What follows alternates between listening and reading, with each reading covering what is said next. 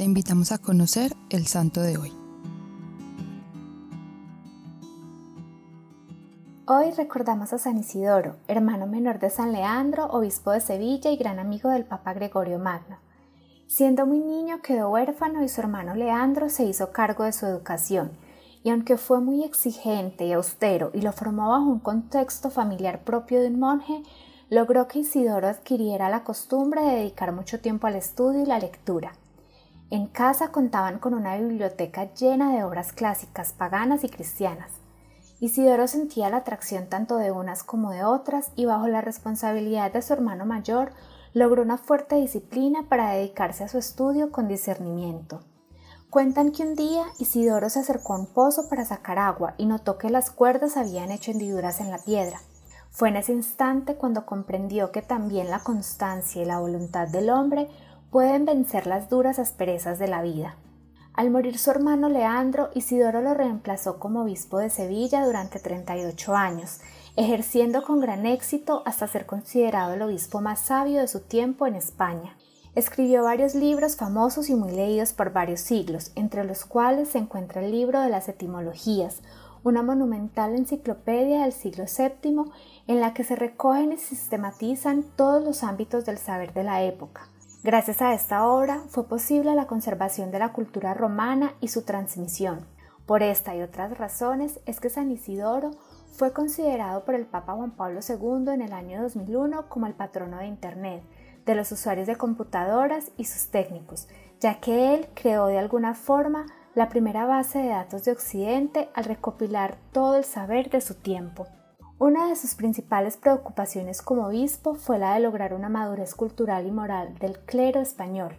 Fundó un colegio eclesiástico como modelo de los futuros seminarios, dedicándose personalmente a la instrucción de los candidatos al sacerdocio.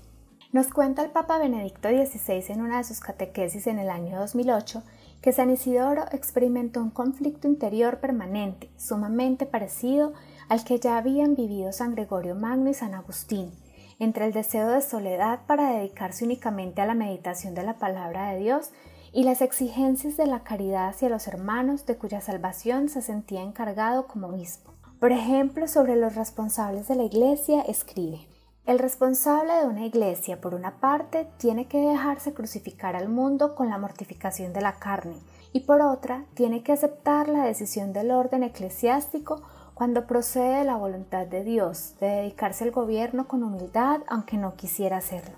Un ejemplo importante de esto es la enseñanza de Isidoro sobre la relación entre la vida activa y la vida contemplativa.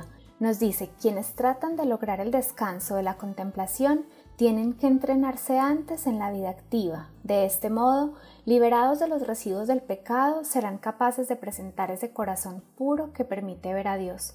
Isidoro busca la confirmación definitiva de una orientación adecuada de vida en el ejemplo de Cristo y dice, el Salvador Jesús nos ofreció el ejemplo de la vida activa cuando durante el día se dedicaba a ofrecer signos y milagros en la ciudad, pero mostró la vida contemplativa cuando se retiraba a la montaña y pasaba la noche dedicado a la oración. A la luz de este ejemplo del Divino Maestro, Isidoro ofrece esta precisa enseñanza moral. Por este motivo, el siervo de Dios, imitando a Cristo, debe dedicarse a la contemplación sin negarse a la vida activa. Comportarse de otra manera no sería justo.